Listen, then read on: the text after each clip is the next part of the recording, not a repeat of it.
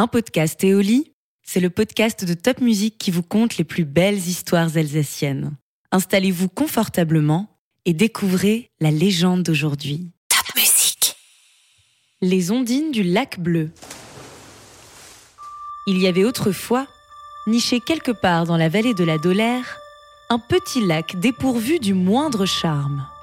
Tout était grisâtre autour, aucun oiseau ne venait jamais se poser à proximité pour chanter, aucune libellule, aucune grenouille, aucun moustique même n'avait daigné s'y installer.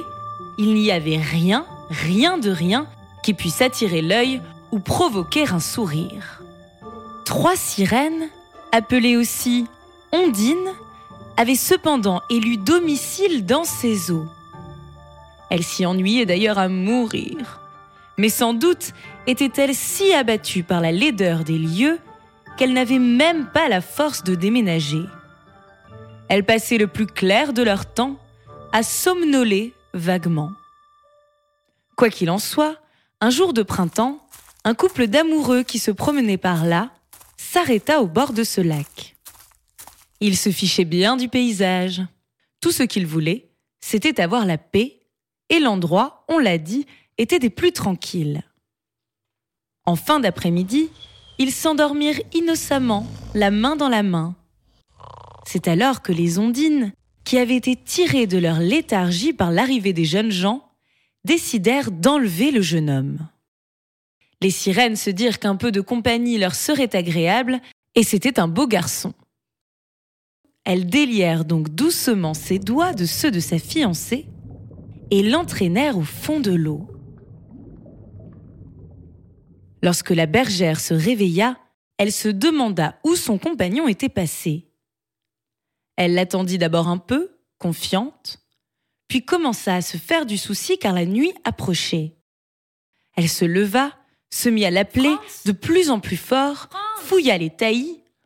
Enfin, elle s'imagina qu'il l'avait abandonnée. Elle s'assit sur une pierre et se mit à pleurer toutes les larmes de son corps. Les trois sirènes sortirent la tête de l'eau. Tu l'aimes? demanda la première. Mais l'aimes-tu vraiment? enchaîna la deuxième. L'aimes-tu au point de te sacrifier pour lui? termina la troisième. La jeune fille, très surprise par cette apparition, jura qu'elle serait prête à tout s'il fallait prouver son amour.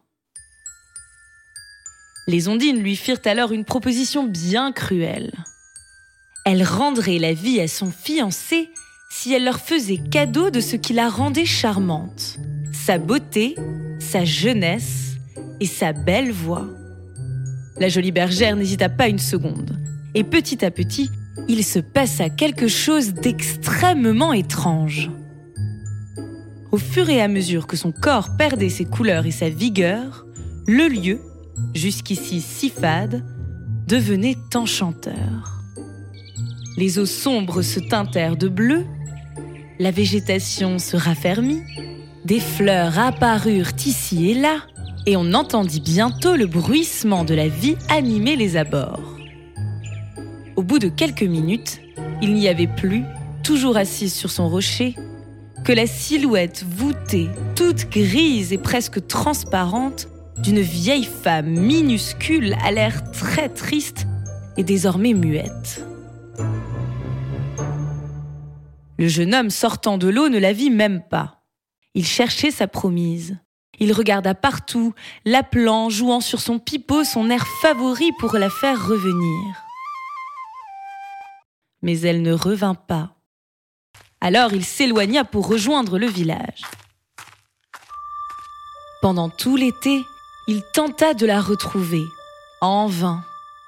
L'automne arriva et un soir, triste comme à l'accoutumée, il s'en revint au bord du lac où il avait vu sa belle pour la dernière fois. La petite vieille n'avait pas bougé.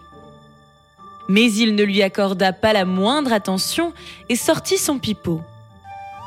Quand il commença à jouer, une autre flûte lui répondit.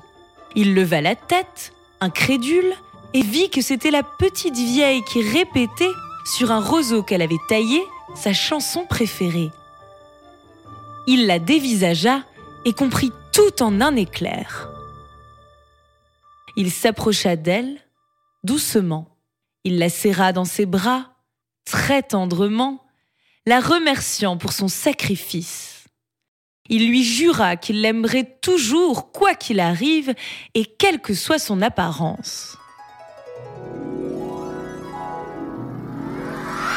Alors, les ondines, touchées par ce témoignage d'amour et honteuses de leur cruauté, sortirent ensemble de l'eau pour rendre tous ses charmes à la jeune fille.